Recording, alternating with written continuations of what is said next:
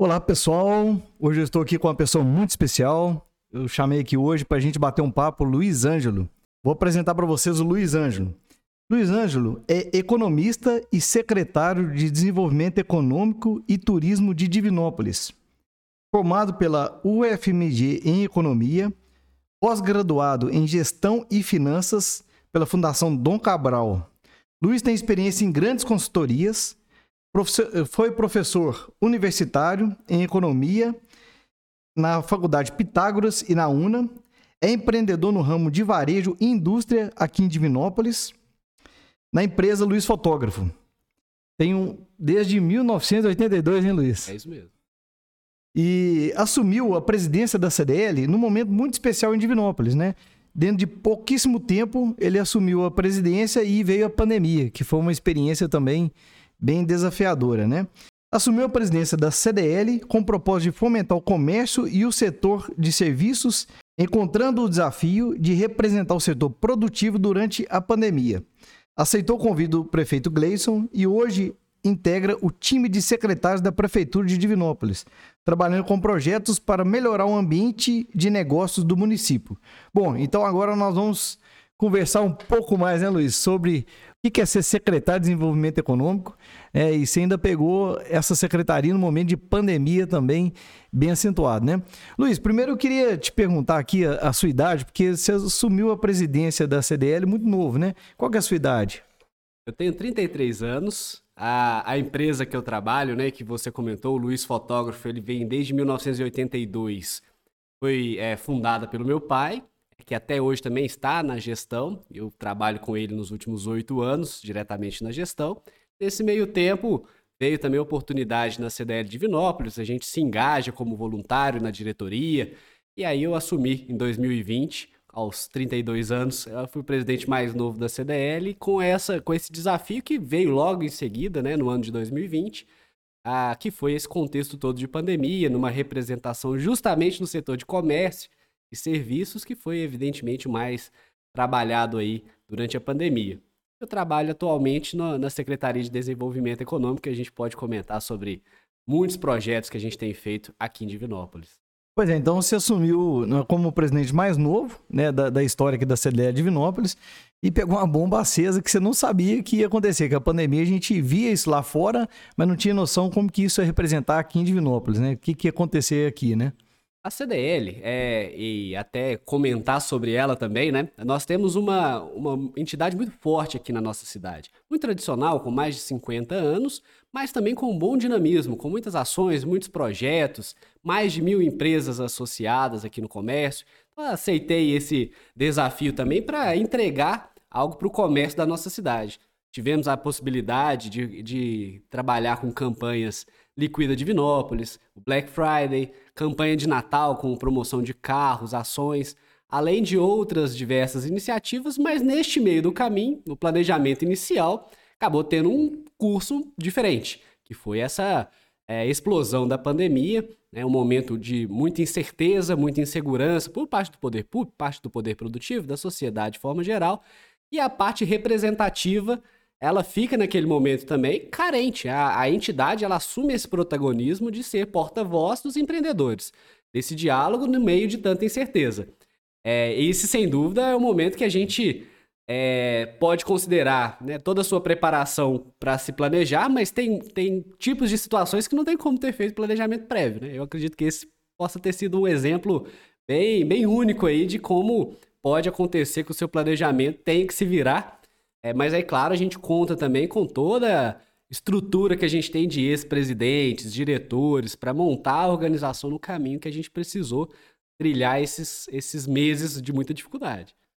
Pois é, uma responsabilidade grande, né? Você representar uma classe é, é, tem um tema para depois a gente conversar aqui sobre CDL, sobre associativismo.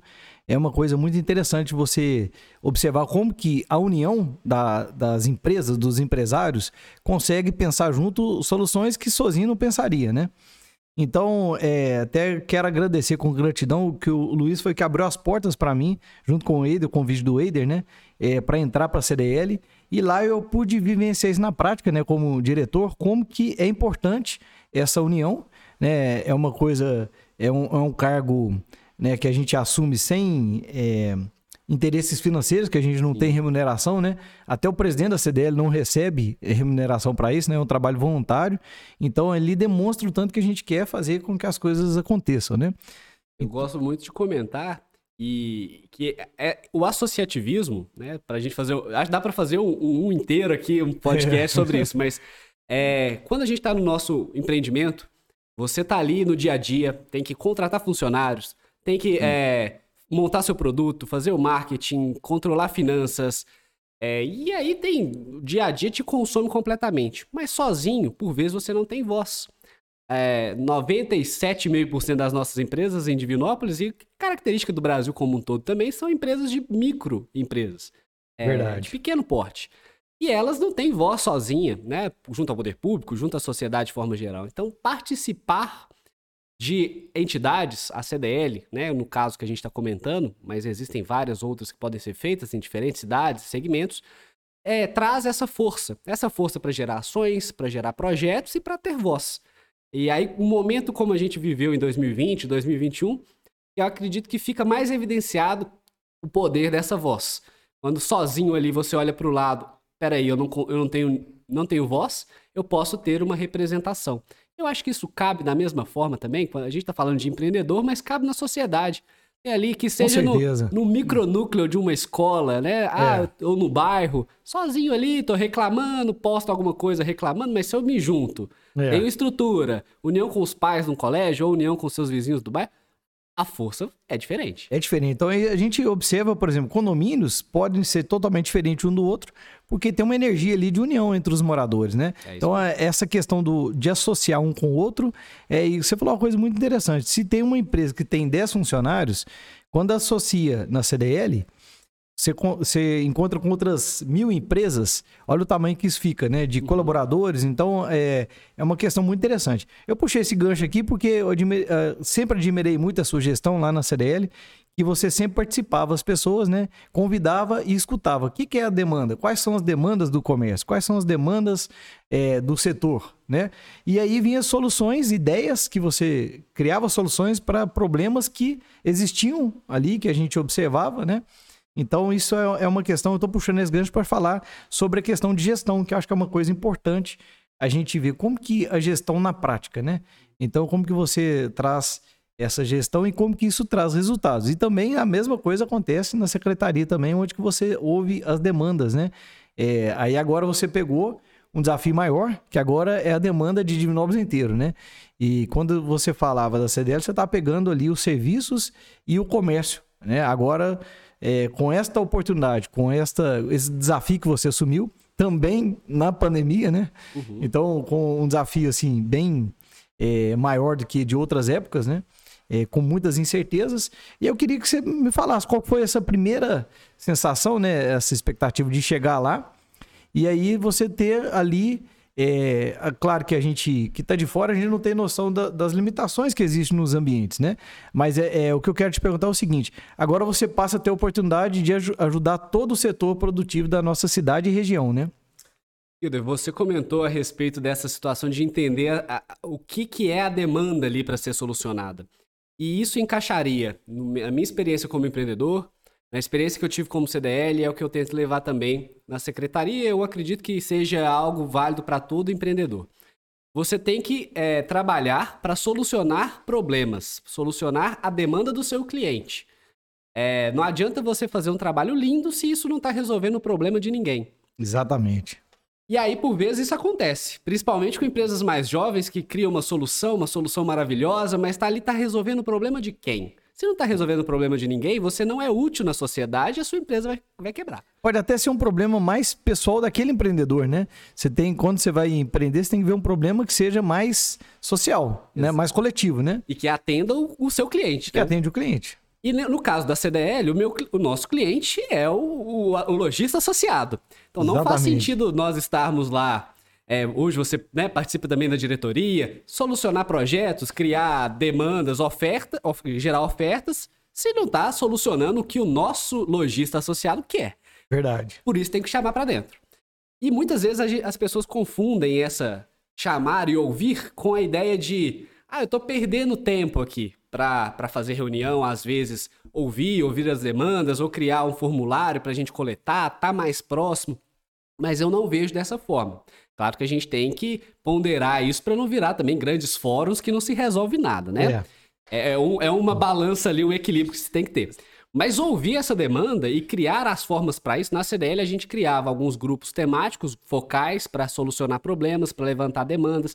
Ah, íamos, ah, vai ter a campanha de Natal, faz um grupo focal com quem está interessado para gerar ali o, o, brainstorm de ideias e sair com um plano de ação.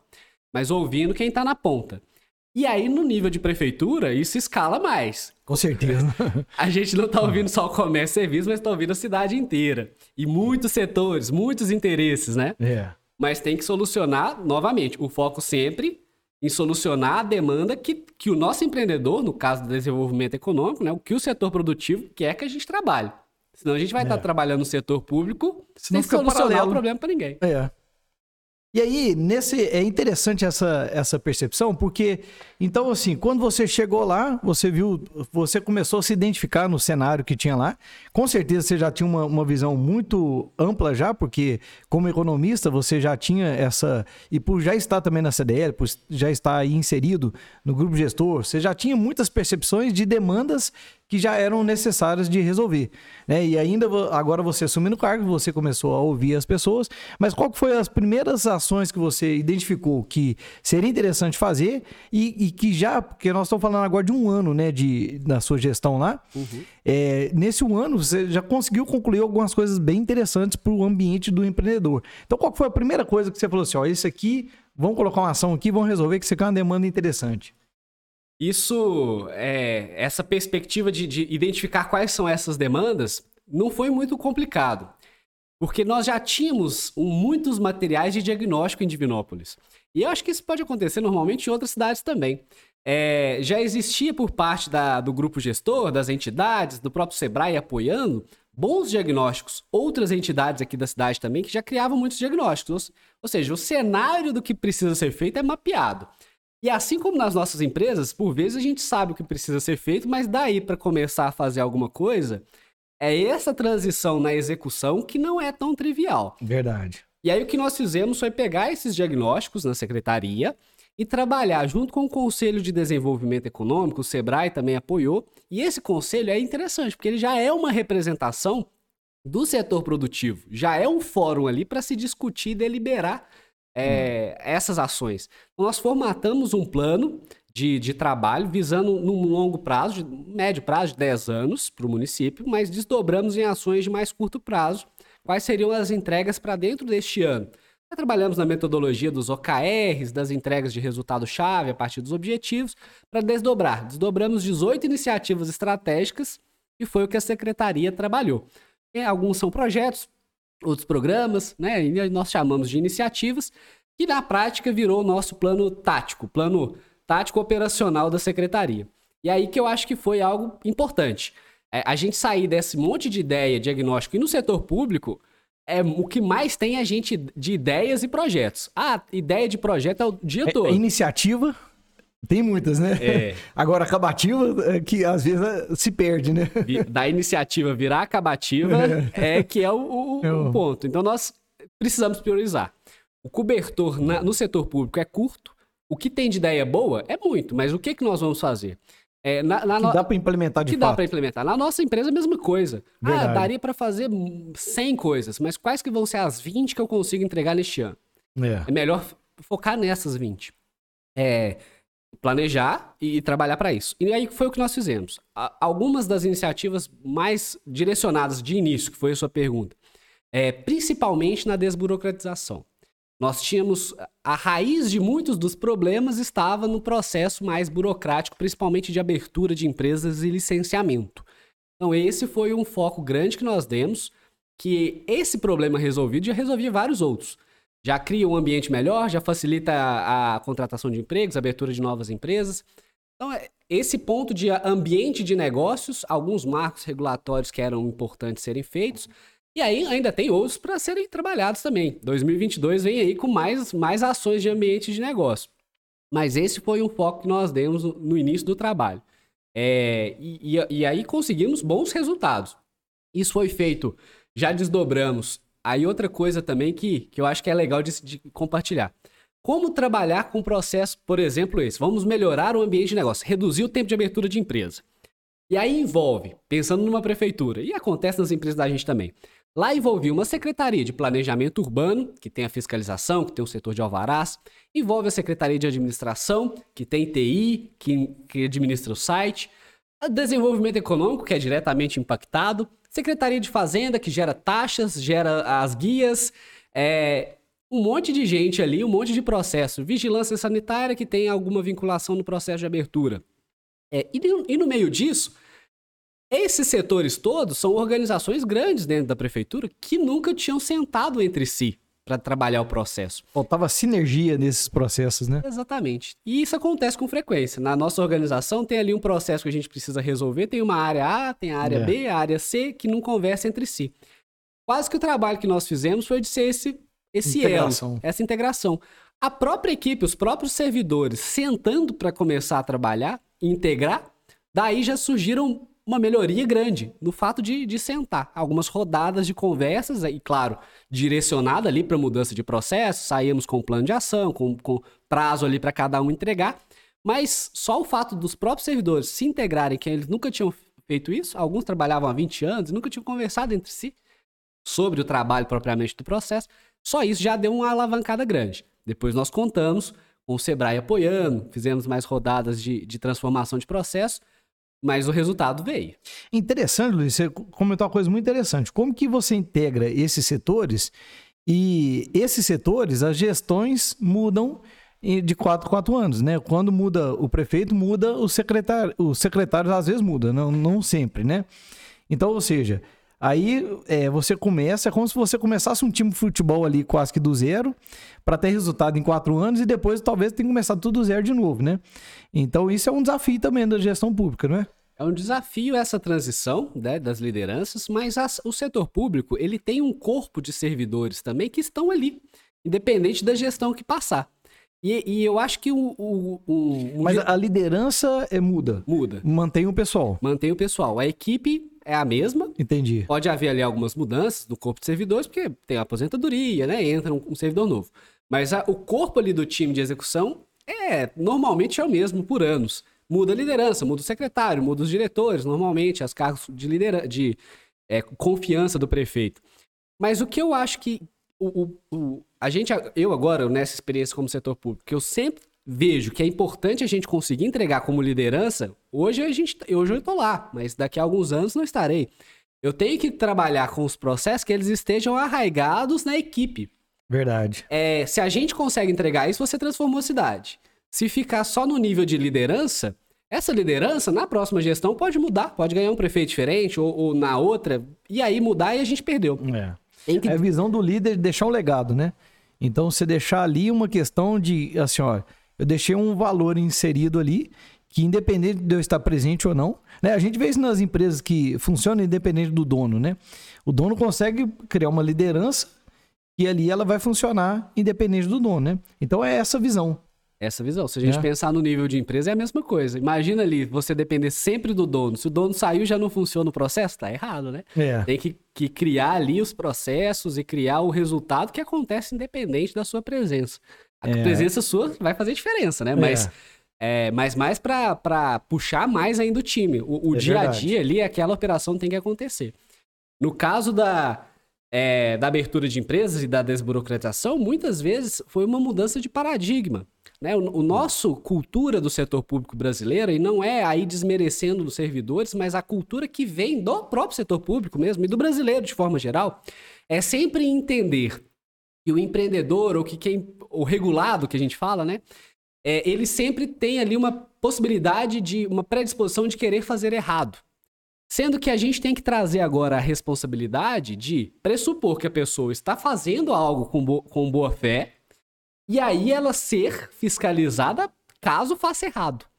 Essa mudança é uma mudança de cultura, né? E, e é. o Brasil vem vivendo isso. E a gente conseguiu em Divinópolis, e a equipe foi muito receptiva com isso, de ter esse entendimento, e isso muda paradigmas.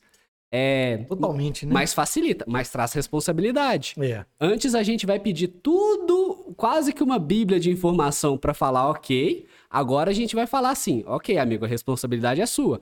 Mas se fizer errado, o seu empreendimento pode ser fechado.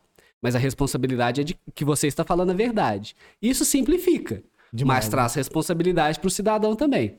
Nós, normalmente, como cidadãos brasileiros, estamos acostumados a ter o Estado resolvendo a sua vida e te dando um carimbo. É, muitos empreendedores ficam assim, não, esse ano foi difícil demais, porque a prefeitura, porque o Estado, não sei o que e tal. Mas o tanto de coisa que deixou de fazer, de, que ele poderia ter feito para desenvolver, né? Eu não observa, às vezes fica só esperando que as coisas aconteçam no, no setor público, né? Então é uma questão interessante a gente observar mesmo, né? É, resume na autorresponsabilidade, né? É. Eu vou lá, abro a minha empresa, é, tudo beleza, tá desburocratizado, né? Foi rápido. Agora, se eu cometer erros, né? E principalmente sabendo, né? Porque isso aí hoje em dia é tudo claro do que, que a gente faz certo ou errado, a gente vai ter responsabilidades com isso. É, só para ficar claro para quem está nos assistindo também, vamos supor, um processo de abertura de empresa, que, que é o que eu, que eu comentei, né, da desburocratização. Se você vai lá e fala, eu quero abrir uma empresa de pintura de automóveis em tal local, eu posso. Aí, né, uma funilaria ali. Aí você vai entrar no sistema hoje, como que vai funcionar em Divinópolis? Nós vamos falar. Em tal local pode, porque o zoneamento permite, ali é uma região que é comercial, etc. Você deve seguir essa, essa e essa diretriz ambiental, etc, etc. Está ciente? Caso você esteja ciente, pode abrir sua empresa. Você vai abrir sua empresa. É, o fiscal pode ir lá e vai acompanhar se você está seguindo a legislação ambiental, de corpo de bombeiros, é, de construção, etc. Mas não vai ali aquele vários fiscais antes conferir documentação para ver se você pode abrir sua empresa. A responsabilidade vai vir de quem está abrindo aquele empreendimento. Você está ciente, você vai abrir. Agora, se você infringir alguma regra ali, Pode você vai ser, ser penalizado. penalizado. Então, isso foi a grande mudança de cultura, né? Tanto para o corpo da, da própria prefeitura, quanto para quem agora, os contadores também se atualizam quanto a isso, e também o próprio empreendedor, né? Exatamente. Eu acho que outras perspectivas podem vir também com isso. Não é ainda no nosso caso, mas é, o próprio governo federal já está pensando nisso em aprovação de projetos, é, de obras. Ah, vo- Você, ah, dependendo do grau de risco, se for um risco baixo, você como cidadão, daqui um pouco já vai acontecer isso. No, em Divinópolis e no Brasil todo. Você pode construir sua casa.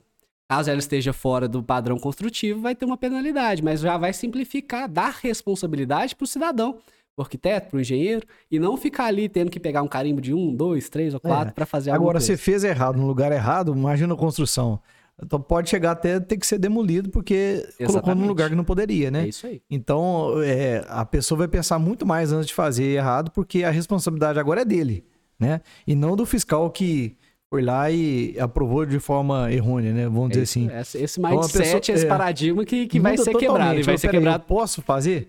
Né, imagina, então vou falar de empresa. O cara abre uma empresa num lugar que não poderia abrir. Vai lá, aluga, vai, pinta, reforma e tal. Na hora que o negócio evolui até tal ponto, não, não posso estar instalado aqui, vou ter que mudar de ponto. Já aconteceu isso. E É. a, e a responsabilidade do empreendedor. Então, né, o empreendedor hoje também, em Divinópolis, em outras regiões todas, cada vez mais vão ter que ter essa responsabilidade. Claro, com o apoio do contador, com o apoio de um- do engenheiro, do arquiteto que estiver ali é, localizando seu espaço e, e fazendo a- as adequações, mas ele vai ter que ter a responsabilidade de que aquele local pode. O poder público cada vez mais vai, vai trabalhar facilitando a vida, mas a regra social, a é regra facilitar urbanística agora, tem né? que ser, tem que ser É. seguida. Bom, então, Luiz, eu, eu aproveitar e vou te perguntar o seguinte: com essa desburocratização, é, essa conquista que você está fechando agora com toda a equipe, né, é, esse ano agora de 2021, o primeiro ano de gestão, reduziu em quanto tempo para abrir uma empresa? Qual que foi essa evolução? Então, nós conseguimos reduzir 67% o tempo de abertura de empresa. É, muito tempo, hein? É muita redução. Hoje é, a gente abre uma empresa em Divinópolis em um terço do tempo que era há um ano atrás. É, e aí, e isso de forma online também, que eu acho que é outro ganho que é uma percepção interessante, né? É. Você tinha que levar na prefeitura até o ano, até pouco tempo atrás, tantas cópias. E aí, imagina, chegou lá, faltou uma cópia. Tinha que voltar, localizar uma papelaria, tirar o xerox para voltar para protocolar, levar aí de carro, protocolar. Hoje, de forma online. Quem passou por esse, esse, essa situação vai lembrar direitinho, né? E vai gostar de ter só que fazer o upload lá com, com o seu login. E sobe os papelzinhos lá, né? Faz o upload, já aprova ou não aprova, né? Exato. Se não aprovou, você já tá ali no seu escritório mesmo, você mandar outra cópia, né? É, isso é muito bom, hein? É, e aí é o ganho, né, que a equipe conseguiu entregar, como eu comentei, diversas secretarias integradas, e a gente fez esse resultado. Então, nós saímos de 88 horas é, de abrir uma empresa, em média, agora nós temos 29 horas.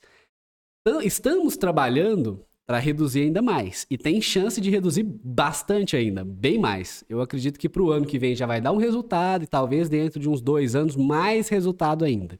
A ideia é fazer quase que a aprovação instantânea de, de abertura de empresa. Se a gente, é o que nós vamos trabalhar. Mas aqui, é, só para a gente entender aqui, uma empresa, é, microempresa e o MEI, o tempo é diferente, né, de abertura, né? É. O MEI, o MEI tem um processo ainda mais facilitado. E aí também quem está acompanhando quer se formalizar, né? O microempreendedor individual, ele tem uma legislação específica no Brasil, uma legislação federal, e simplifica e desburocratiza muito o processo de abertura de MEI. Basicamente, qualquer pessoa pode abrir o MEI é, e não precisa de contador, não precisa de orientação. A prefeitura em Divinópolis e várias outras prefeituras oferecem esse serviço de forma gratuita. É, caso você tenha interesse, pode entrar no próprio site do governo federal e fazer o seu MEI sozinho. Mas assim, eu estou inseguro, né? No site, não tenho, nunca abri uma empresa antes. Pode ir até a Sala Mineira do Empreendedor, que é uma parceria que acontece entre a Junta Comercial do Estado de Minas Gerais, o Sebrae de Minas, e aqui em Divinópolis nós temos a com a Prefeitura de Divinópolis e o Cicobi Cred Verde. É, a gente criou um espaço, uma sala, essa sala mineira, a ideia é de ser um espaço efetivamente, fica no Centro de Atendimento ao Cidadão. Então tenho ali o interesse de abrir um MEI.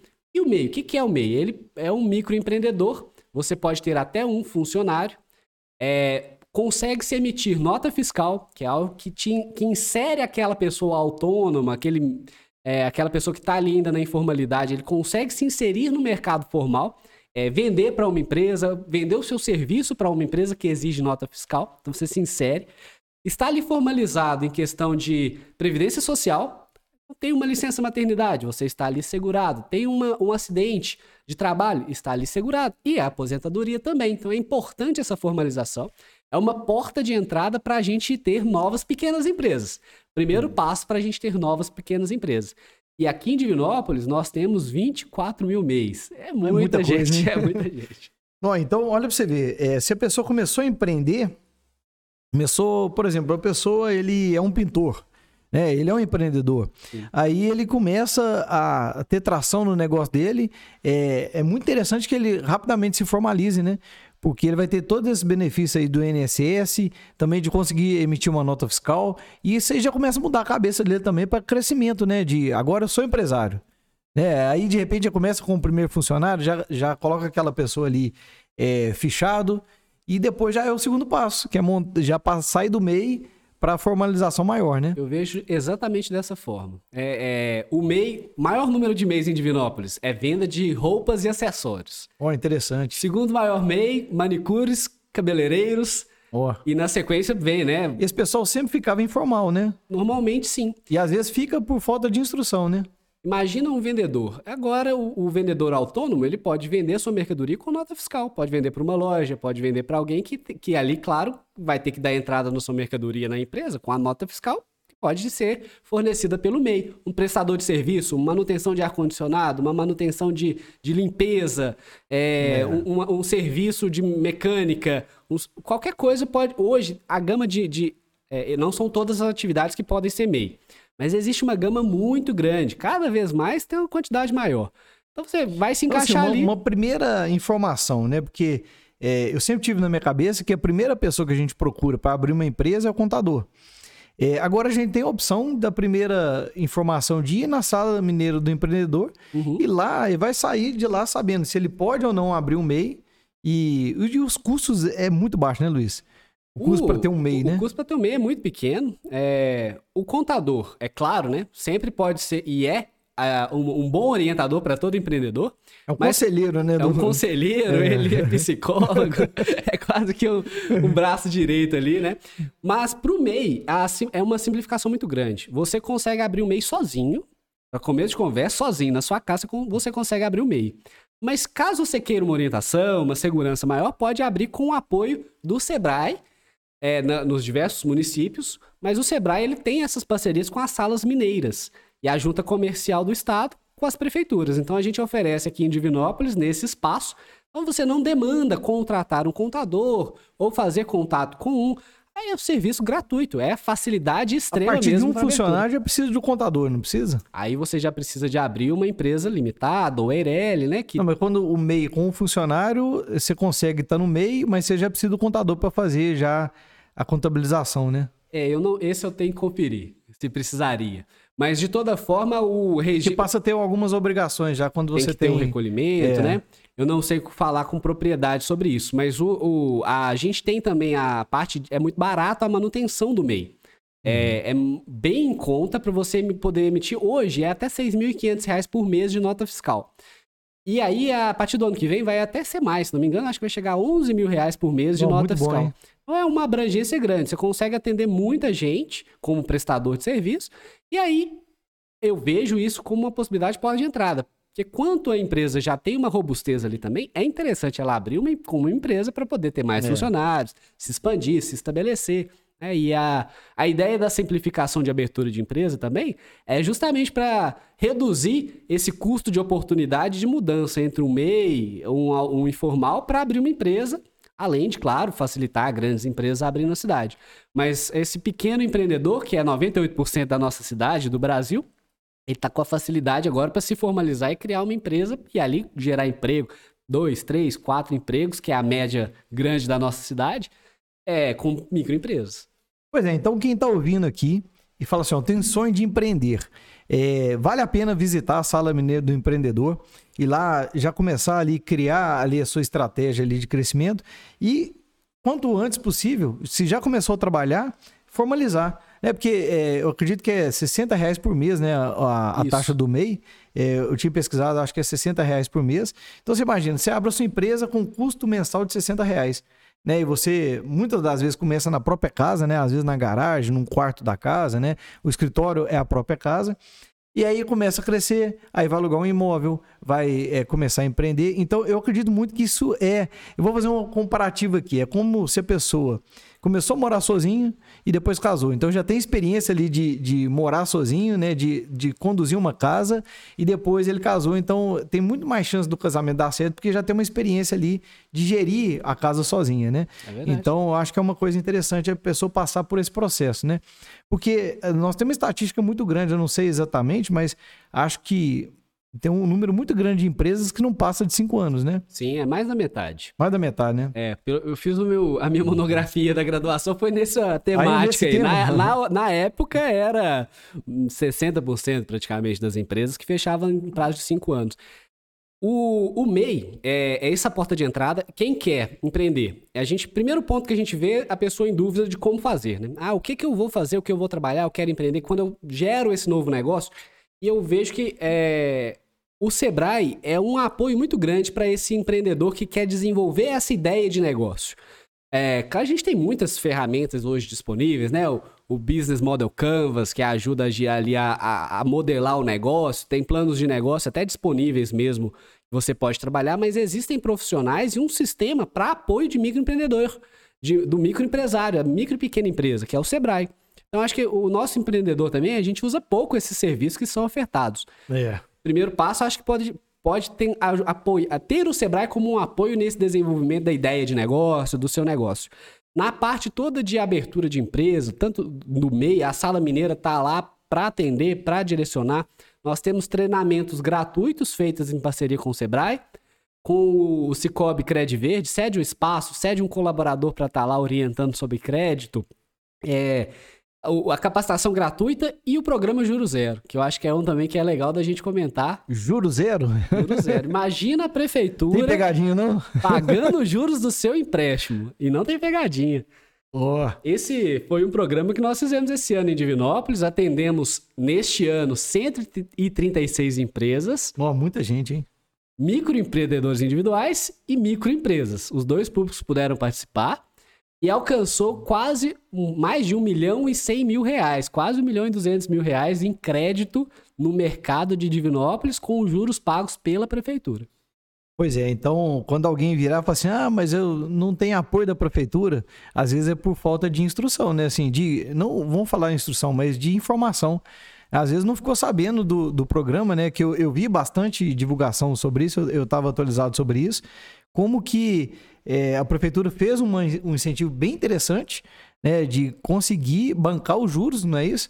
é, para que o empreendedor pegue o empréstimo e a prefeitura bancou para quê? Para incentivar que ele passe por esse momento de pandemia aí com mais facilidade, não foi isso? A, a ideia que nós tivemos é, foi até inspirada nesse mesmo modelo que outras cidades, principalmente em Santa Catarina, tem algumas no Paraná que já tinham adotado, em Minas Gerais começou a, com algumas cidades, Divinópolis foi uma das primeiras a, a gerar o programa. A proposta é, o, a, ao invés da prefeitura criar, sei lá, o Bolsa Empresário. E imagina, nós temos em Divinópolis 100 mil empresas, 22 mil, 24 mil microempreendedores. Se for pegar qualquer montante e dividir por 40 mil empresas com CNPJ, é pouco, né? É pouco para todo mundo. Verdade. Então a ideia foi bancar os juros, que os, os, juros pagos, ele dá uma injeção de resultado naquela empresa que foi beneficiada, ela consegue pegar um montante de financiamento que potencializa o negócio dela. Então se é um MEI, é o MEI podia alcançar até R$ 6.500 de crédito, com juros pagos pela prefeitura. E aí, esses 6.500 pode fazer ele adquirir um equipamento, hum. ou ali modificar o seu espaço, às vezes até contratar um funcionário, que é o que ele estava precisando para sua expansão. Aquele impulso pode vir com esse resultado. E os juros, a gente sabe no Brasil que é um fator limitante. Né? Por vezes é, é pesado, até é. Até crédito que é garantido para o banco, uma antecipação de cartão, é pesado para antecipar. É, então, Muito, é... Muitos empresários, é, às vezes por desconhecimento, deixam o seu lucro nas taxas de cartão, né? Exato. Na antecipação. Você vende, recebe à vista, divide em, em, várias parcelas e às vezes o lucro fica ali sem ele observar. Às vezes não faz as contas disso, né? Nós tivemos um, alguns anos com a Selic baixa, agora recentemente, até cria um sistema de incentivo da gente investir voltamos a ter uma Selic alta, com inflação alta, os juros altos, a Selic alta, nós pagamos muitos juros no Brasil. Então, girar o negócio é, e às vezes investir. A ideia de investimento, de usar o sistema financeiro, era você pegar o sistema financeiro, capital de terceiros que estão ali poupados, e gerar no seu, nos negócios.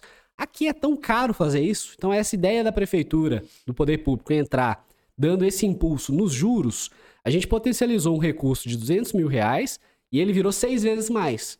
Então, de 200 mil reais que foram investidos pela prefeitura, nós potencializamos 1 milhão e 200. É seis vezes de, de alavancagem de resultado. Bem interessante estratégia, hein?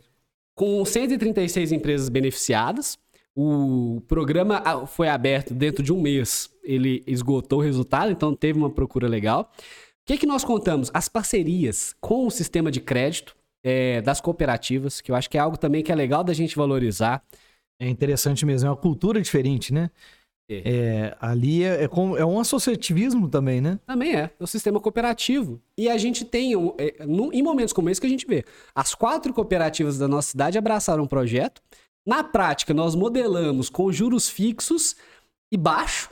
E aí, quando foi o programa foi lançado, a Selic já tinha subido tanto que, pra, na prática, a cooperativa entrou nesse programa como apoio e não para ganhar. É que a prefeitura, na prática, tá, tá pagando juros muito baixos, abaixo provavelmente do que a capital. Uma parceria bem feita, então, uma né? Uma parceria. Que a cooperativa ela, ela cobrou um juros bem baixo, porque subiu a Selic.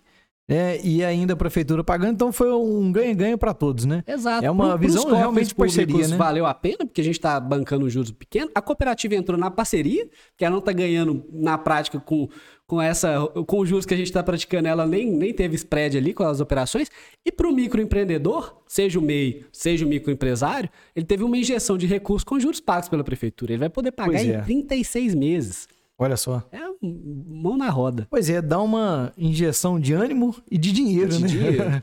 é, é, bem interessante essa ação. E sempre viu? a gente pensa nessa alavancagem. É, normalmente, né, sempre é falado, ah, os grandes, empre... os grandes investimentos na cidade, os grandes, isso, dá marketing, né, traz grandes, uma empresa com 400 empregos, com 500 empregos novos, né, isso ali chama atenção, a cidade, ela evidencia um, um grande empreendimento, é importantíssimo, gera uma cadeia.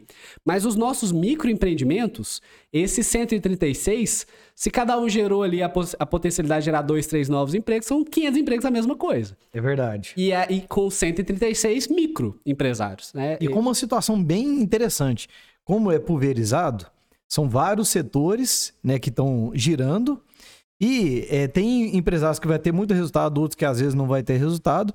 E na média fica uma coisa bem sustentável, né? É a mesma coisa de uma empresa que tem, é, por exemplo, três clientes que mantém aquela empresa. Se qualquer um daqueles clientes tiver problema, o problema daquele empresário é direto, né? Agora, se uma empresa tem ali 5 mil clientes, é, ele passa a ter uma sustentabilidade muito maior, né? Porque está pulverizado. Então, é. essa questão dos empregos distribuídos é interessante, né? E até puxando o gancho para a nossa economia local em Divinópolis, nós temos uma economia muito diversificada, e o que é um ponto positivo. É, nós temos alguns arranjos produtivos mais característicos, como a confecção, ferro gusa, que tem ali uma característica aqui regional. A saúde também acaba que, que, se caracteriza aqui como um polo de saúde. Acho que educação também, né? Educação é outro setor que emprega muito. Mas nós temos tantos setores e é tão diverso que isso deixa a gente com um sistema mais, é, mais resiliente a, a, impactos econômicos. Então o dólar é. teve uma variação para baixo, por exemplo, setores que são mais extrativistas de mineração ou, ou, fortemente exportadores, às vezes a cidade vai impactar, vai demitir metade da cidade, né? ou ter uma, uma demissão muito forte. Aqui em Divinópolis é muito diversificado. Então, nesse ponto também Porque a gente tem, gente tem uma que importa e gente que exporta, né? Exato. Aí gera um, um, balanço, né? É forte em serviço, é forte em comércio, é forte em indústria, é forte em indústria de, de exportação, mas nós temos as importadoras, é, segmentos muito diversificados. Eu acho que é. Cria um equilíbrio muito interessante, né? A gente tem um, a faca e o queijo na mão aqui para uma cidade muito. Já é uma cidade promissora, mas uma cidade ainda mais promissora. Pois é, então é muito interessante para quem está ouvindo o podcast aqui. Às vezes as pessoas têm aquele conceito: não, Divinópolis é uma cidade ruim para investir, é uma cidade ruim para ser empreendedor. E quando a gente observa que tem vários, esse ambiente bem é, diversificado, é um, um diferencial. Né? É. Então é importante a gente saber desse de como que Divinópolis é bem posicionado. E uma coisa interessante, Luiz, que eu achei assim fantástico, é as visitas que vocês estão fazendo, você como prefeito visitando as empresas e muitas empresas fortes de, de Divinópolis que a gente não tinha noção, né? Normalmente nós vamos conhecer as empresas de comércio que estão ali com a ponta pra rua, né? É. Que, que a gente vai conhecer. A gente tropeça, né? A gente, tropeça nela. A, a, nossa, nossa empresa, o Luiz Fotógrafo, tá na esquina, tá na rua é. Goiás, isso o pessoal conhece. Esquina tradicional esquina da cidade. Esquina tradicional, né? Os pontos de comércio, mas nós temos muitas empresas prestadoras de serviço, empresas de tecnologia, referência a nível nacional. Nós temos empresas de tecnologia que empregam 80 funcionários na área de tecnologia, de desenvolvimento de software. Olha. Referência no Brasil nos seus segmentos. E essas empresas geralmente estão num prédio comercial, tá de porta fechada. Não tá. E não, a gente não tem noção. Ele não, tem, ele não faz sentido ele fazer propaganda para nível local, né? Então ele, ele faz ele é propaganda é no, no, nicho nacional. É. Às vezes até internacional, empresas que, de software que atendem diversas, é, diversos continentes no, em Divinópolis. Olha. Nós temos indústrias, indústrias têxteis, é, indústria de cosméticos é, em Divinópolis, é, fundições, siderurgias, que atendem muita gente é, e que Bom. geram muito emprego. Uh, por vezes nós não conhecemos essas potencialidades. A gente tem feito umas visitas, e aí é, é isso foi algo que desde o início do ano, quando nós assumimos, eu quis envolver também o prefeito nessa, nesse contexto. Primeiro, nós sairmos de uma gestão, assim como o empresário está ali sentado no seu escritório, é claro que ele vai ter que ter o seu serviço ali também. Mas se ele ficar só no escritório, ele é. não, não, vai conseguir estar tá na ponta, ele não está entendendo que o seu é colaborador está vivendo ali na ponta, a demanda do seu cliente. Se é um nosso comércio, a gente tem que estar tá com a barriga no balcão, né? É, que a gente fala, né? É, e o... Você tem que ouvir o cliente, né? Tem que ouvir o cliente. Aquele que, que tem uma indústria tem que estar tá no chão de fábrica é. também, né? Claro que ele tem um planejamento, tem que fazer seus ativamentos, tem que estar tá com o chão de fábrica. E a gente, como setor público, eu imagino que a gente tem que estar tá na ponta. É. é. o que é o empreendedor? Então, nós visitamos muitas empresas, recebemos muitos empreendedores, mas visitamos na ponta mesmo. E tentando mostrar para a cidade. É, é. fazendo o vídeo, mostrando foto, o que é ali aquele empreendimento que gera 100, 150, 300 empregos na cidade que às vezes a gente nem conhece. É muito legal, né? Porque as demandas normalmente gritam, né?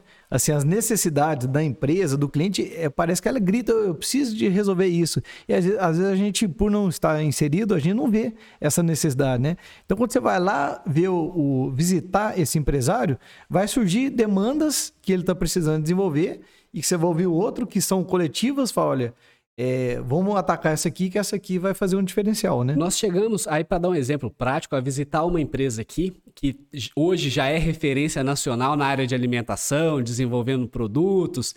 E a gente viu ali uma, uma, um erro de processo da prefeitura na parte de licenciamento, na, muito evidente. É, numa visita. Na hora que a gente estava na ponta, conversando com o empreendedor, ele comentou de uma forma de processo que a gente falou: opa, peraí, isso aqui não dá errado. Nós chegamos na prefeitura, já ajustamos no dia seguinte. Hoje, qualquer empresa que vier a empreender nessa área que demanda vigilância sanitária e tudo, já tem um processo completamente diferente, fruto de uma conversa na ponta, no chão Boa. de fábrica mesmo, que é com o empreendedor. É, um é, exemplo. É o ouvir, né? É o é. ouvir, né? Nós temos que fazer. E, e, claro, depois também ter a capacidade de fazer, implementar é. as mudanças. E a, a nossa cidade é tão bacana nesse ponto que recebemos neste ano a visita do João Paulo Braga, que é o presidente do INDE, agora Investe Minas, que é a agência de promoção de investimento do governo de Minas Gerais, com seus diretores também. E eles estiveram em Divinópolis é, e se, se surpreenderam no sentido de que a nossa cidade é fácil de vender. Eles falaram assim: a cidade de vocês é muito boa. É uma região, uma cidade com um porte médio, 240 mil habitantes, não é uma cidade que tem seus problemas de característica de metrópole, mas já não é uma cidade pequena, ela tem diversidade, ela tem boas escolas, boas faculdades e universidades, cursos técnicos, é, nós temos a parte cultural interessante, uma parte urbanística boa, bem planejada, com o centro da cidade largo, com umas vias boas de acesso. É, é uma cidade que está aqui pronta, bons recursos hídricos, bons recursos energéticos para atrair empresas e para a expansão das nossas empresas. Então, diferente disso, que nós temos uma economia bastante diversificada. E, a, e o Divinopolitano, é, e aí agora puxando para a gente, a gente vem numa sequência de é, desesperança, né? Ah, Divinópolis, ah, já foi, é. já foi. Mas nós não já fomos, nós somos uma cidade com uma boa estrutura. Uma cidade que a gente chega no centro, tem ruas largas. Comércio, o pessoal é se impressiona. Você vê lojas bonitas, com letreiros diversificado, lojas boas, lojas de rede, lojas locais muito bem estruturadas. É uma indústria que gerou mais de mil empregos só neste ano, de saldo positivo. É muita gente, é, né? É diversificado. Uma cidade e, boa e de vender. A gente pode observar isso, ô Luiz? Como que Divinópolis recuperou depois da pandemia, né? Assim, não vou falar que a pandemia acabou, é uma coisa que a gente eh, tem que observar isso ainda. Mas daquele momento que estava fechado, não podia fazer nada, que estava muito grave a situação, para o momento que voltou, como que o comércio reagiu, como que a indústria reagiu, contratou de novo, né? Será que as outras cidades tiveram essa velocidade assim de recuperação? É uma coisa para se pensar, né? A nossa e a gente faz esse monitoramento. Então, a gente, Divinópolis foi a cidade que reagiu mais fortemente com recuperação de, de empregos.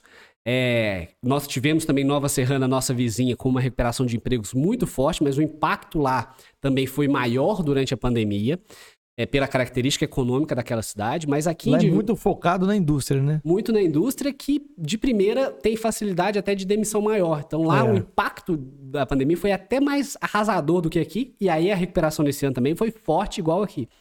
Mas se a gente pega no ano passado, 2020, 2020 nós tivemos a queda de quase mil vagas de emprego perdidas na cidade. Neste ano de 2021, nós tivemos já 3.925 vagas positivas até novembro.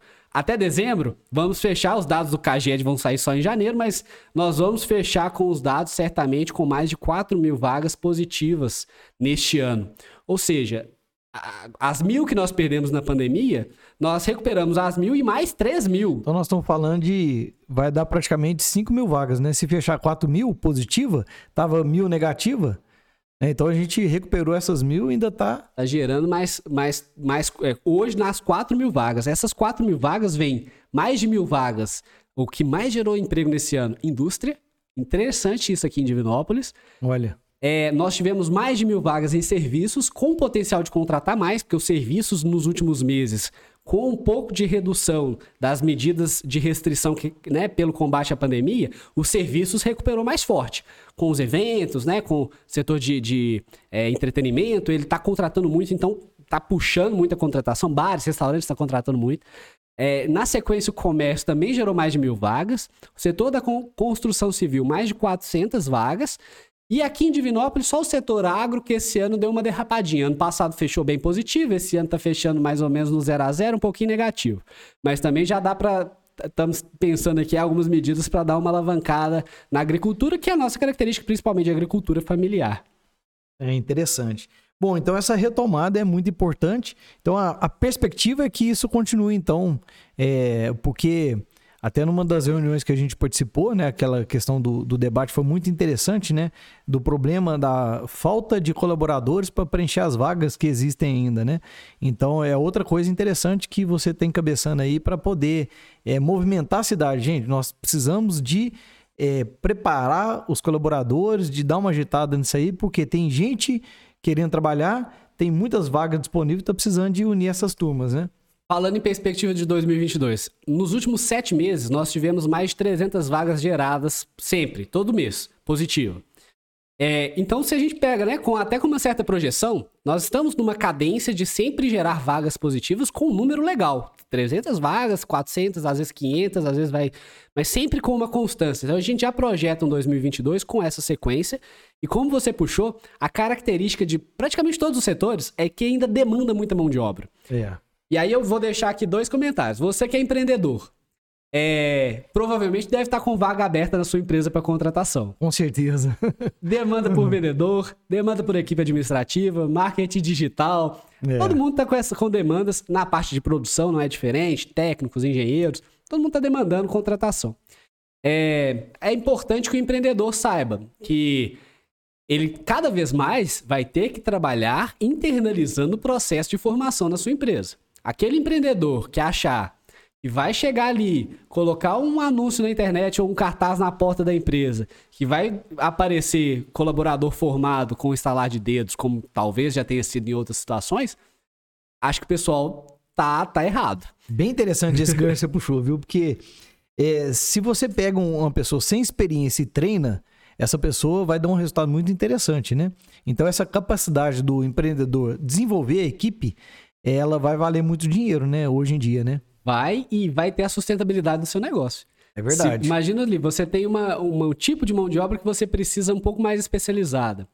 Você já tem que criar na sua empresa a condição de capacitar as, as, pessoas que tenham interesse e perfis, às vezes perfis menos técnicos e mais comportamentais, né? Cada vez mais. Identificou esse perfil, internaliza e treina a parte técnica da sua empresa. E a, o que, que a gente tem feito também, né? É centralizado as demandas, um empreendedor que está com vaga em aberto. Use os canais que nós já temos do associativismo, que nós falamos mais no início. CDL é. Divinópolis, a CID, Sinvesd, o próprio Cine, que é do governo do estado. Eles são bancos de dados, bancos de, de, de vagas, é, em que você pode encaminhar o seu, a sua oportunidade e ela vai ser repercutida por um banco de currículos ali e repercutida pela prefeitura, que a gente também está apoiando nesse sentido, puxando essas bases de informações e repercutindo no Instagram da prefeitura, no site da prefeitura, que tem uma visibilidade bem legal. Inclusive, Recentemente eu puxei lá com o pessoal da comunicação. A notícia mais vista são sempre as de vagas de emprego. Ah, é? é ela tem uma repercussão legal. Não, é. O pessoal encaminha, encaminha para os parentes. E nós temos muitas vagas em aberto na cidade. Então, aquela visão. Ah, o jo... ah outra coisa legal de fa falar também. Quase 80% das vagas geradas neste ano em Divinópolis são para jovens, de oh. até 24 anos. Então, os jovens que normalmente têm dificuldade para ter o seu emprego, hoje nós já geramos das 4 mil vagas, em torno de 3 mil ali, das vagas são é, 2.700 e pouco, então, que, né, 70%, 75% das vagas estão para jovens de até 24 anos. Então, o que você falou fica mais reforçado ainda, né? A questão da capacidade do empreendedor de desenvolver novos talentos, né? Porque se a gente imaginar que 70% dos novos colaboradores que entrou nesse ano tem essa idade abaixo de 24 anos, é o pessoal aí que tem muita energia, mas que precisa de ser conduzido e desenvolvido, né? E aí a, vem a, a parte com, com, a nossa população de buscar formação, buscar capacitação. E aí tem Senac, é, a gente tem o Senai com as formações, o próprio Sebrae que pode gerar capacitação, CDL, outros que, que geram cursos também. A, a, a, população tem que buscar. E o empreendedor, que é quem a gente está conversando aqui também, o empreendedor tem que ter isso muito claro. É. Tanto que, que é, acho que, como você comentou, evidencia. Se está contratando até 24 anos, são pessoas que estão nos seus primeiros anos de experiência profissional o empreendedor talvez já tenha entendido que vale a pena contratar, formar, capacitá-los para ter um colaborador ali. É. E aí, e para o jovem também é muito positivo. Que a gente tem uma cidade que está gerando muito emprego para o jovem, que normalmente é o primeiro que tem mais dificuldade para conseguir emprego. Aqui é. em Divinópolis é uma terra fértil para esse empreendedor, para esse trabalhador jovem. É um negócio muito legal, Luiz. É, é, eu até entrevistei aqui o Luiz, também seu xará, que começou a empresa com 19 anos hoje com 25, tem um resultado muito interessante. E ele falou que começou com 12 anos. E foi assim uma, uma experiência muito interessante que ali ele começou a entender sobre equipe, ele começou a deixar de ser tímido e desenvolveu bastante. Aí eu perguntei para ele, senhor Luiz, se você tivesse começado agora com 25 anos, você ia demorar quanto tempo para você começar a ter resultado, né? E aí, é, esse paralelo que eu estou fazendo aqui, é falando para você, você começou, você entrou para a Secretaria de Desenvolvimento Econômico com 33 anos. É, acredito que talvez pode ter sido um dos mais novos também que assumiu esse cargo, né? E, mas você conseguiu chegar lá porque você começou novo também. Como que você começou com quantos anos? A gente que tá no, com a minha família, né? Meu pai comerciante, a gente acaba que não tem nem idade de quando que começou a se envolver no negócio, né? Desde, desde cresceu lá dentro, né? Eu nem me lembro que não esteja dentro da loja, mas a gente entra de férias. Acho que quem, quem tem, às vezes, familiar que tem comércio, pequeno comércio que seja, né? Tá? Ou, ou, serviço também, a família está sempre envolvida, de alguma forma. É. Entrava de férias no colégio, já ia para trabalhar na loja na época do Natal, é, sempre, sempre vive trabalho, é diversão, Diver, né? Diverte, a gente envolve, né? Porque é um negócio é. da família. É, mas pensando profissionalmente, né, é, eu é, durante a graduação, e eu acho que isso pode ser uma experiência também legal para muita gente. Eu já participei desde o primeiro ano de faculdade, que eu estudei na UFMG, a gente, eu já entrei na empresa júnior. A ah, UFMG bem interessante esse assunto, hein? Nessa situação, aos 19 anos, eu já era presidente de uma empresa, uma empresa de 70 colaboradores, digamos assim, né? Interessante demais, hein? Eu fui presidente da Federação Mineira de Empresas Juniores com, com menos de 20 anos também. E aí você já pega uma experiência de, de tocar uma organização com cinco cidades diferentes, é, sei lá, com 30 organizações, um guarda-chuva aí de organizações, toca, gerenciando projeto, criando planejamento estratégico, atendendo seu cliente é, tendo que trabalhar até dificuldades de, de organiza organizacionais aí com, com, com, uma idade de início de carreira, né? E, e aí traz uma base muito interessante, né, Luiz? Sem dúvida. Isso me abriu portas para trabalhar na Confederação Brasileira de Empresas Júnior, tocando projeto. E aí foi uma experiência, sem dúvida nenhuma, muito fora da curva. Que nesse mesmo movimento eu fui selecionado para ser gerente de projetos na, e embaixador na Confederação Europeia. E morei lá. Oh.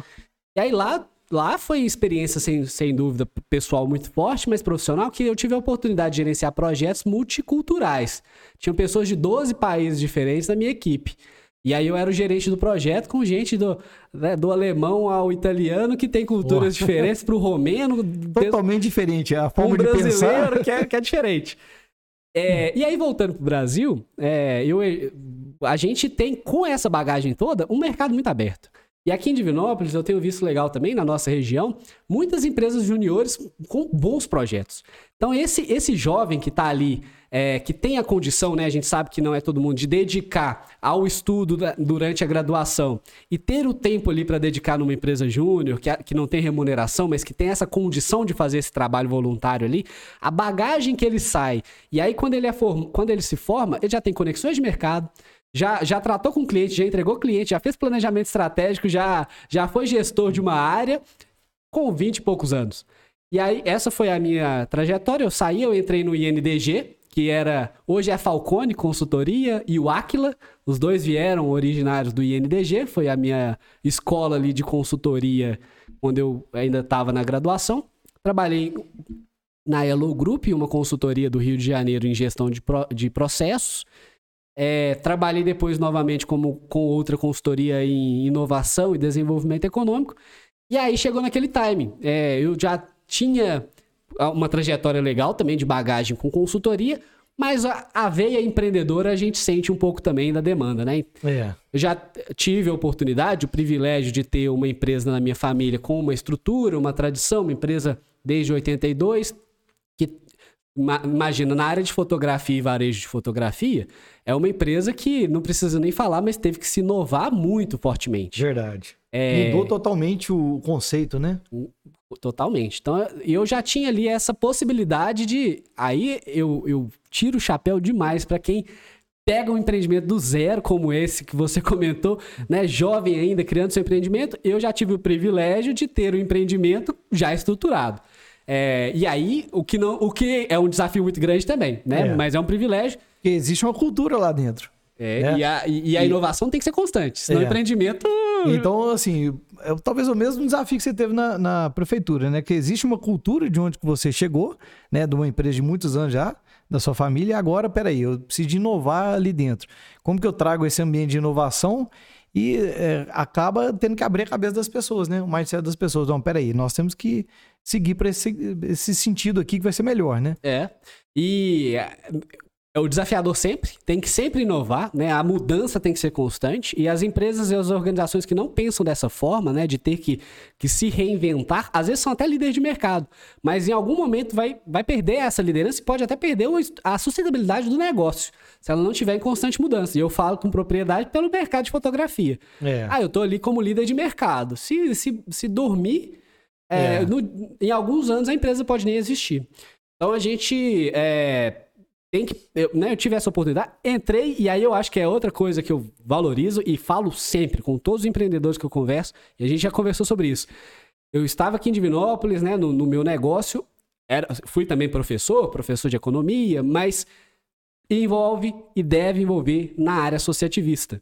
Eu acho que isso é muito importante. Eu tive o convite para participar da CDL, assim como né, tivemos a oportunidade de convidá-lo, e você terá a oportunidade de convidar outros empreendedores a fazer parte essa conexão com outros empreendedores, trocar ideia, informações, é, gerenciar projetos também fora do seu negócio, o simples é. fato de você ter oportunidades de conversar sobre empreendedorismo, trocar ideia fora do seu negócio, é isso já não tem muito preço.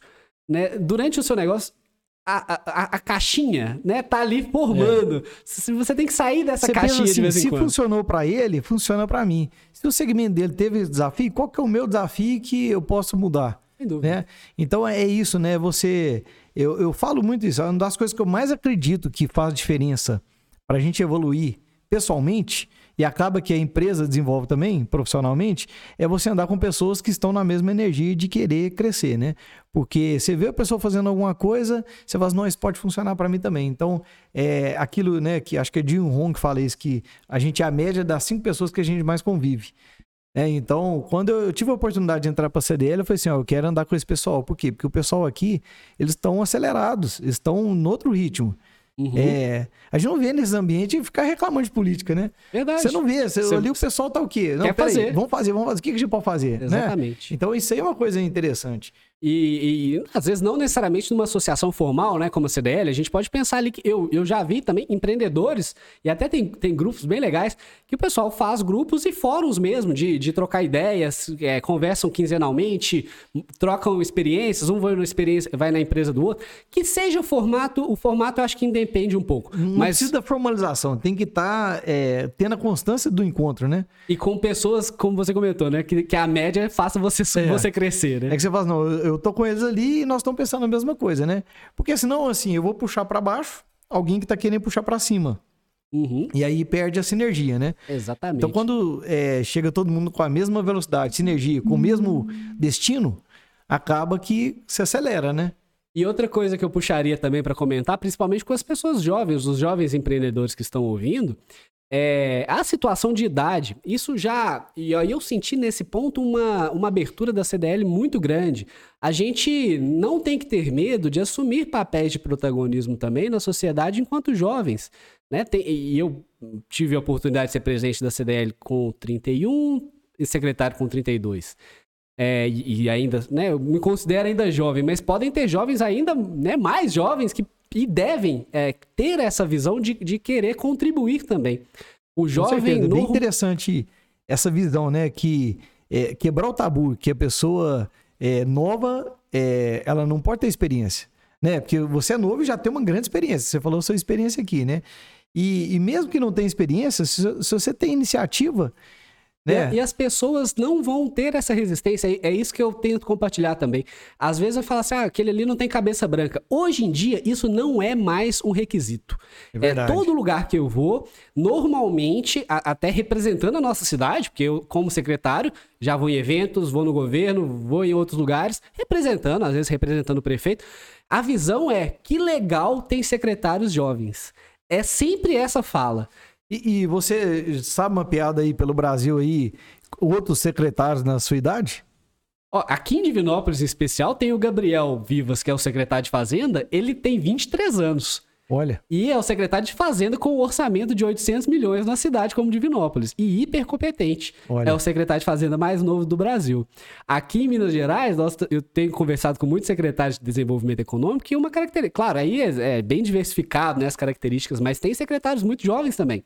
E a, a gente vê que é, ao mesmo tempo que a experiência também tem todo o valor, talvez até mesclar um time aí com experiência, mas o, incentivar os jovens também a transformar a sociedade, seja nas associações é, ou lideranças filantrópicas que sejam, né, que na, nos sindicatos, nas associações e no próprio poder público é, os jovens acho que tem que assumir esse protagonismo. E, a, e a, é verdade. E deixar de pensar, para aqueles que são jovens empreendedores, não pensa só no seu negócio. Tenta se associar, liderança, para transformar o seu ambiente. Pensar no coletivo, né? Então, o resumo, por exemplo, se você pensa numa solução de um problema coletivo, a sua empresa tem tração.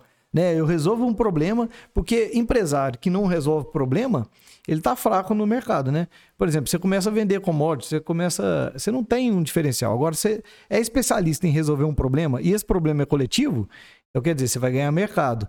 E se você ainda associa com outros empresários no lado social, é, também que resolve algum problema coletivo, com certeza você vai crescer muito com isso, né? E, a, e a, o seu local que você está inserido, por mais que a sua empresa venda, né? Vamos supor, hoje eu vendo nos, nos marketplaces. Aí a sua empresa está conectada em todo o Brasil e às vezes até vendendo para fora, como é o caso de muitas empresas em Divinópolis. Mas a sua, a, a sua empresa, a, a sua organização, ela está inserida naquela localidade. E se aquela localidade tem violência, ou tem um buraco na porta, ou não tem uma escola legal, ou não, tá, ou não tem um comércio bacana, isso impacta no seu negócio. Então, transformar a sua localidade, a sua região, a sua cidade, não é simplesmente também uma doação por doação. Você é. está ali doando também, mas está transformando um lugar que você está inserido. Você está deixando o seu ambiente preparado para outras oportunidades, para desenvolvimento, né?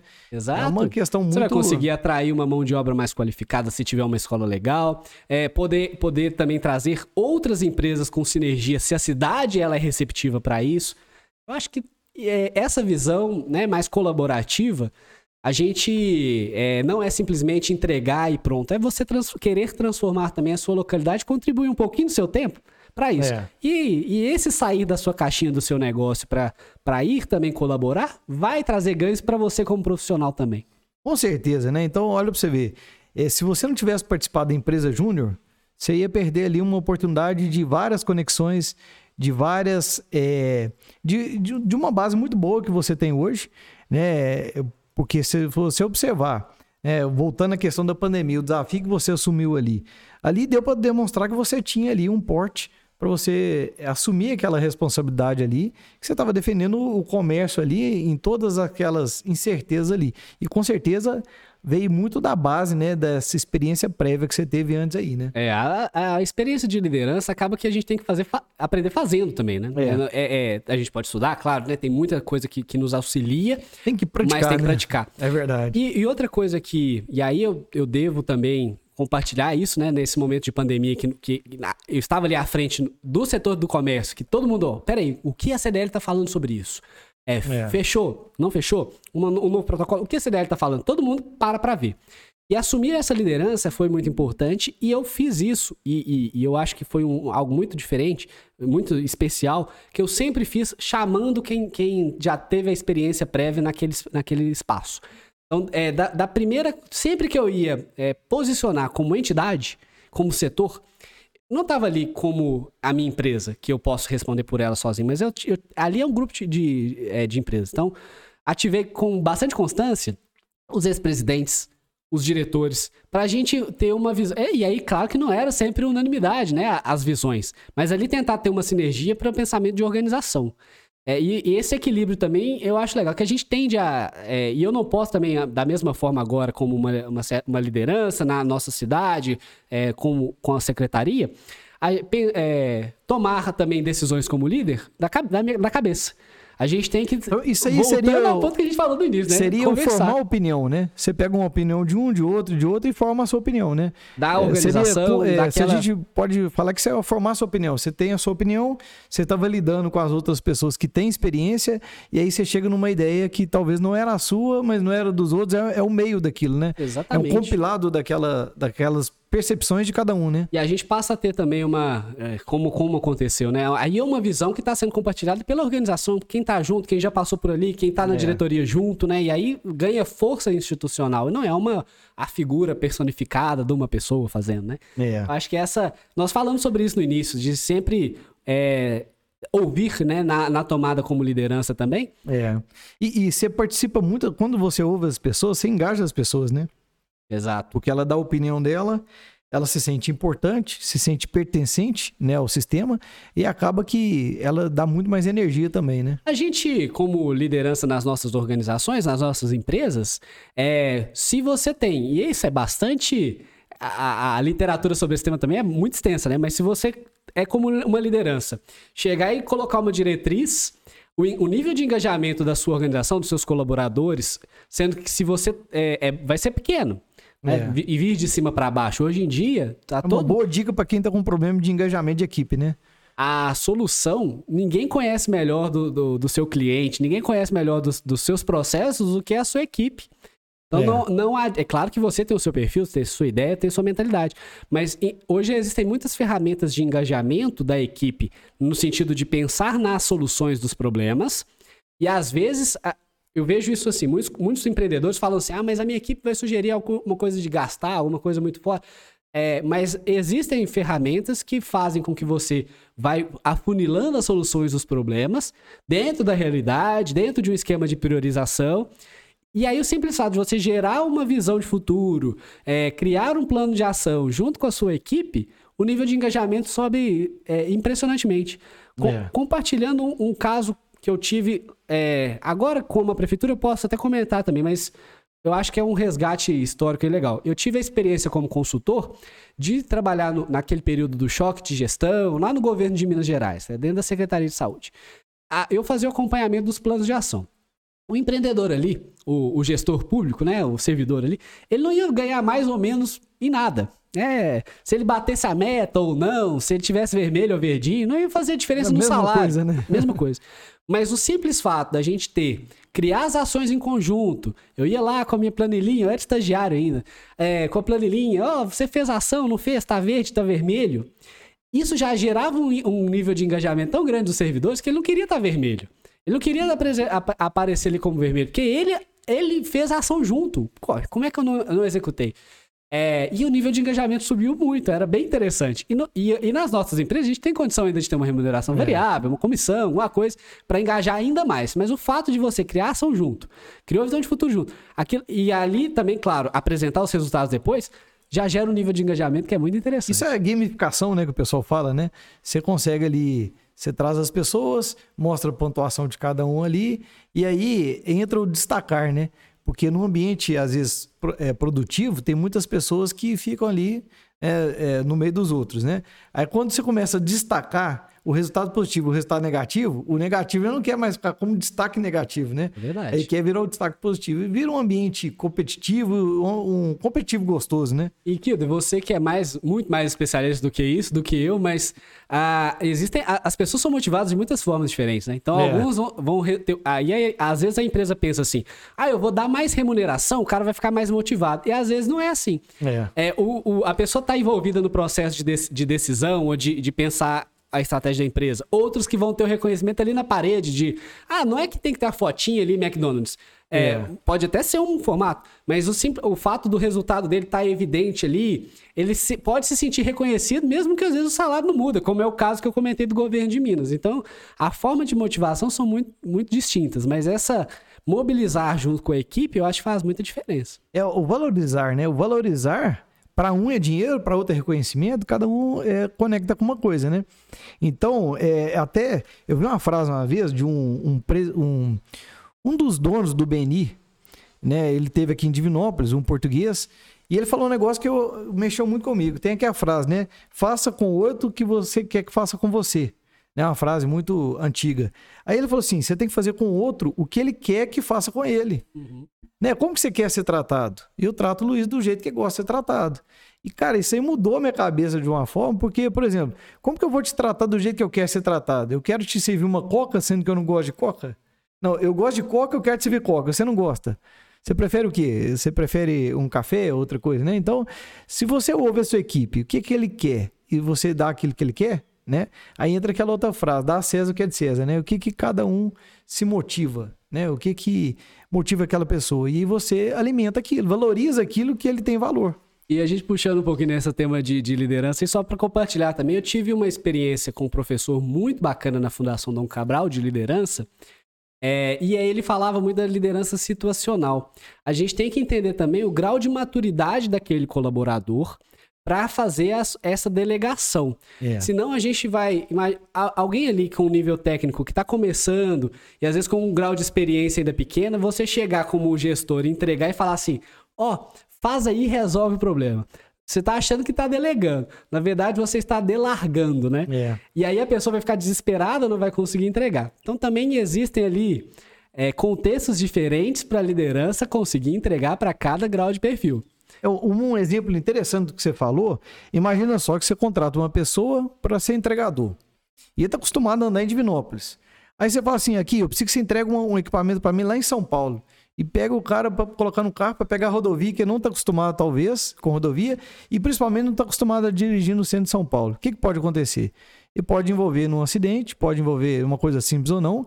E aí esse cara talvez nunca mais quer dirigir. Por quê? Porque você colocou ele numa, numa situação que não estava preparado para isso, né? Bom exemplo. Então, né? é, agora, se ele vai aos pouquinhos, vai acompanhando de lado com, com carona, né? Vai usando o Waze, aí você vai preparando a pessoa, né? Então, assim, com certeza eu com 22 anos de empreendedor aí, eu já errei nesse quesito.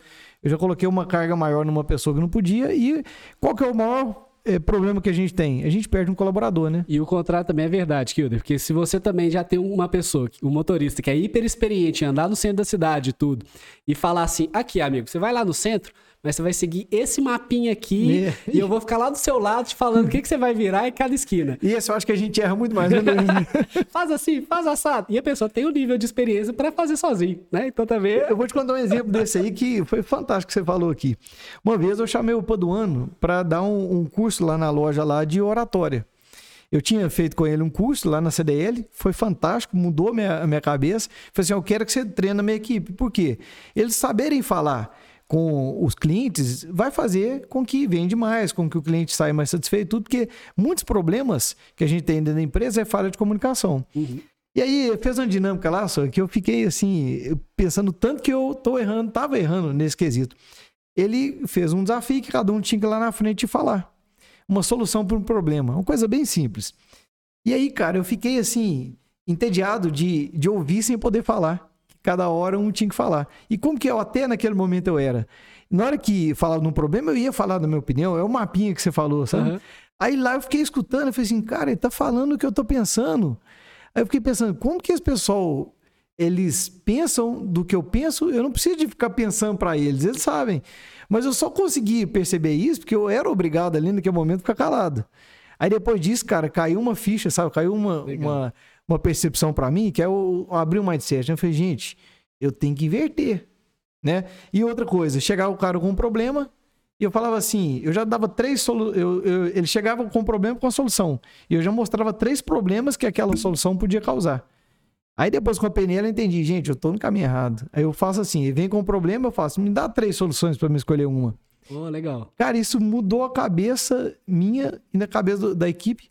Por quê? Porque agora o cara vem criativo, né? Antes não, eu criticava a solução dele. Agora o que, que eu faço? Eu, eu vou é, desenvolver nele a iniciativa de três soluções. Uhum. Né? E, e é aí, cara, traz pertencimento, traz engajamento, traz um tanto de coisa, né? Então, acho que são várias coisas. Aí, Luiz, agora eu quero te fazer uma pergunta. Se você quiser deixar aqui uma palavra de ouro, né? Um pulo do gato para quem é, ou quem está começando a empreender, não importa se está formalizado ou não, mas assim, o cara está ali, porque o empreendedor, é, teve uma vez que eu tive um, uma mentoria né, com o João Klepper, e eu perguntei para ele, João Klepper, qual que você acha que é a maior dor do, do empreendedor? E ele falou assim, se sentir sozinho. Então, é, e eu me sinto, já me senti várias vezes isso, que tem hora que você, aí você falou do associativismo, que é uma solução para isso, né? E, e, eu vejo que isso é uma grande dor. Então, às vezes, o empreendedor está ali, independente da fase dele, está se sentindo meio perdido. Qual que seria a maior dica que você poderia dar, a dica de ouro, para ele dar uma, uma guinada nesse momento? É, nós falamos muito da, do contexto de, é, de se envolver, né? De, de estar associado. Eu acho que uma dica adicional a essa que nós já comentamos é, seria dar a ideia do que o empreendedor ele tem que entregar sempre um produto um pouco melhor e não necessariamente o produto ideal que ele imaginou na cabeça dele. A gente fala produto é um produto, um serviço, é a entrega que ele vai entregar na, na empresa dele, como empresa, como empreendedor. É, senão a gente vai ficar sempre imaginando assim, com aquela angústia de falar assim, ah, eu tenho que, que entregar o, o, o perfeito. Mas o feito é melhor que o bem feito, né? Que, é, é. que o perfeito. Mas a gente tem que começar e sempre um degrau a mais. Mas se a gente já, já mira o que você quer chegar, mas não deixar de entregar um produto sempre melhor, tentando inovar e, e dar um grau de qualidade no serviço, no produto sempre, mas não esperar o perfeito para começar. E a, a, eu acredito que esse pode ser um, uma situação de uma dica para o empreendedor. O empreendedor ele vai conseguir, durante esse trajeto de melhoria, ajustando a rota, ele tem uma curva de aprendizado, ele sabe o que o cliente dele aceitou mais ou menos, e às vezes até o que ele planejou inicialmente tem é o que vai atender melhor o cliente dele, pode ser um pouquinho diferente. E durante esse processo de melhoria, ele vai chegando lá. Então não é só começar com um produto mais ou menos e ficar por isso mesmo. É, senão a gente começa a imaginar assim: ah, eu não posso abrir uma loja de calçados, porque como é que eu vou, como é que eu vou abrir uma loja linda e maravilhosa e, e, competir com a empresa A, B ou C que já tem uma estrutura tão, tão maravilhosa? Não, eu vou começar mirando alguma coisa e vou chegando, vou dando grau, vou melhorando. Né? Se eu quero oferecer um serviço, ah, mas já tem um concorrente que faz tão diferente, um, ou uma empresa multinacional que oferece isso. Mira o que você quer chegar, lança o seu produto e vai melhorando. Mas sempre buscando melhorar. E vai corrigindo a rota. O que, que seu cliente demandou? E vai chegando, que aí você já vai ganhando a curva de aprendizado para chegar lá. E as grandes organizações começaram pequenas também, ou foram corrigindo rota. É. Senão a gente fica achando e angustiado que tem sempre um ali, uma empresa, não sei o que que eu tô vendo, e aí, e aí você vai, vai travar e não vai fazer. Isso aí serve então para todas as áreas, não só empreendedorismo, é né? Se um funcionário esperar ficar pronto para procurar um emprego, ele não vai entrar.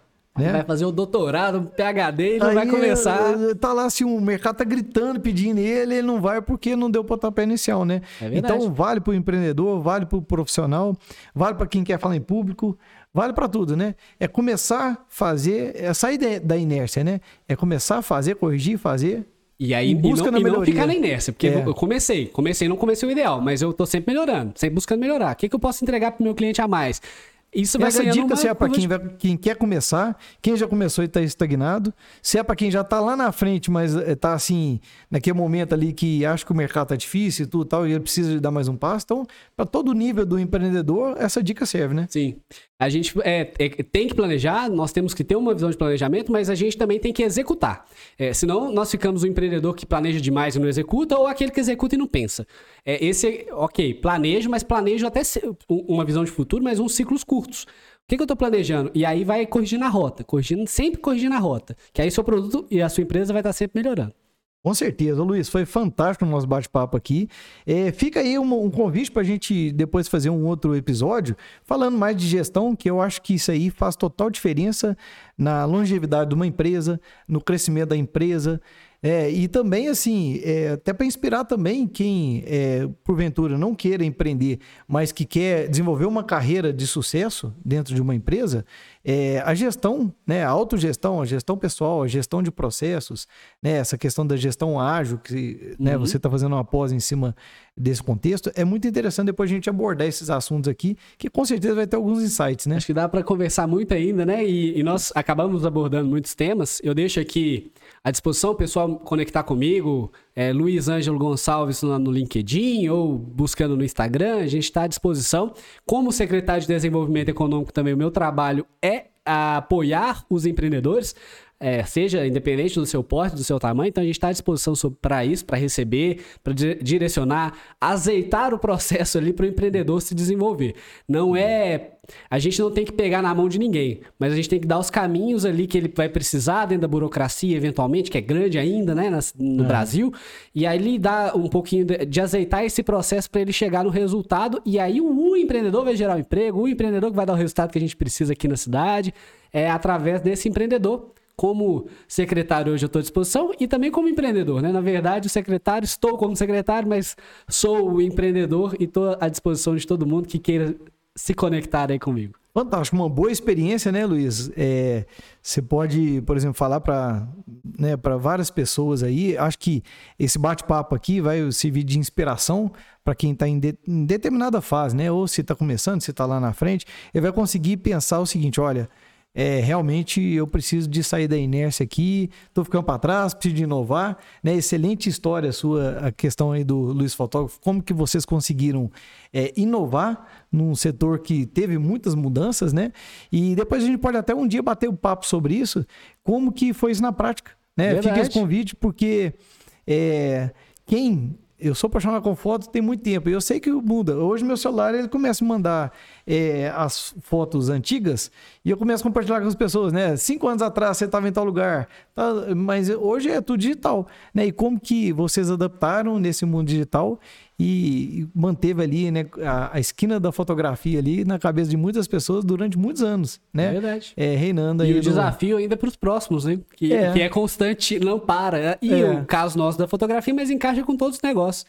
Que é. praticamente todos os negócios têm, tem a demanda de se transformar. Uns são mais rápidos que os outros, né? Sim. Por causa de, de tendências, né? E outro assunto que a gente pode debater um dia, que eu acho que você tem uma, um diferencial nesse quesito, é a diferença do empresário para o empreendedor né, que normalmente o empresário é da empresa e, e, quer ali só manter aquela empresa, e o empreendedor fica pegando as novas tendências e surfando nas ondas, né?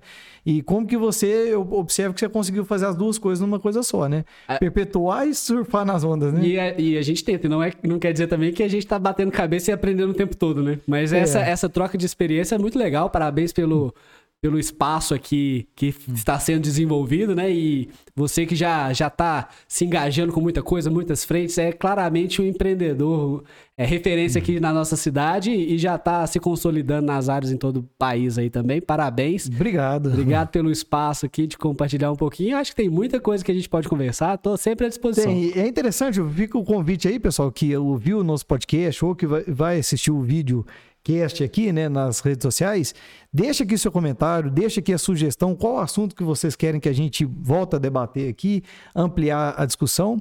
É, de repente, qual que é o seu desafio hoje aí, para a gente poder dar algum pitaco aí, né? E fica o convite também, quem ouviu aqui, vem cá um dia bater um papo aqui, né? Seja chamar o Luiz aqui de novo para a gente bater um papo aqui, nós vamos fazer outros bate-papo interessantes. Agradeço demais a sua presença aqui, as colaborações.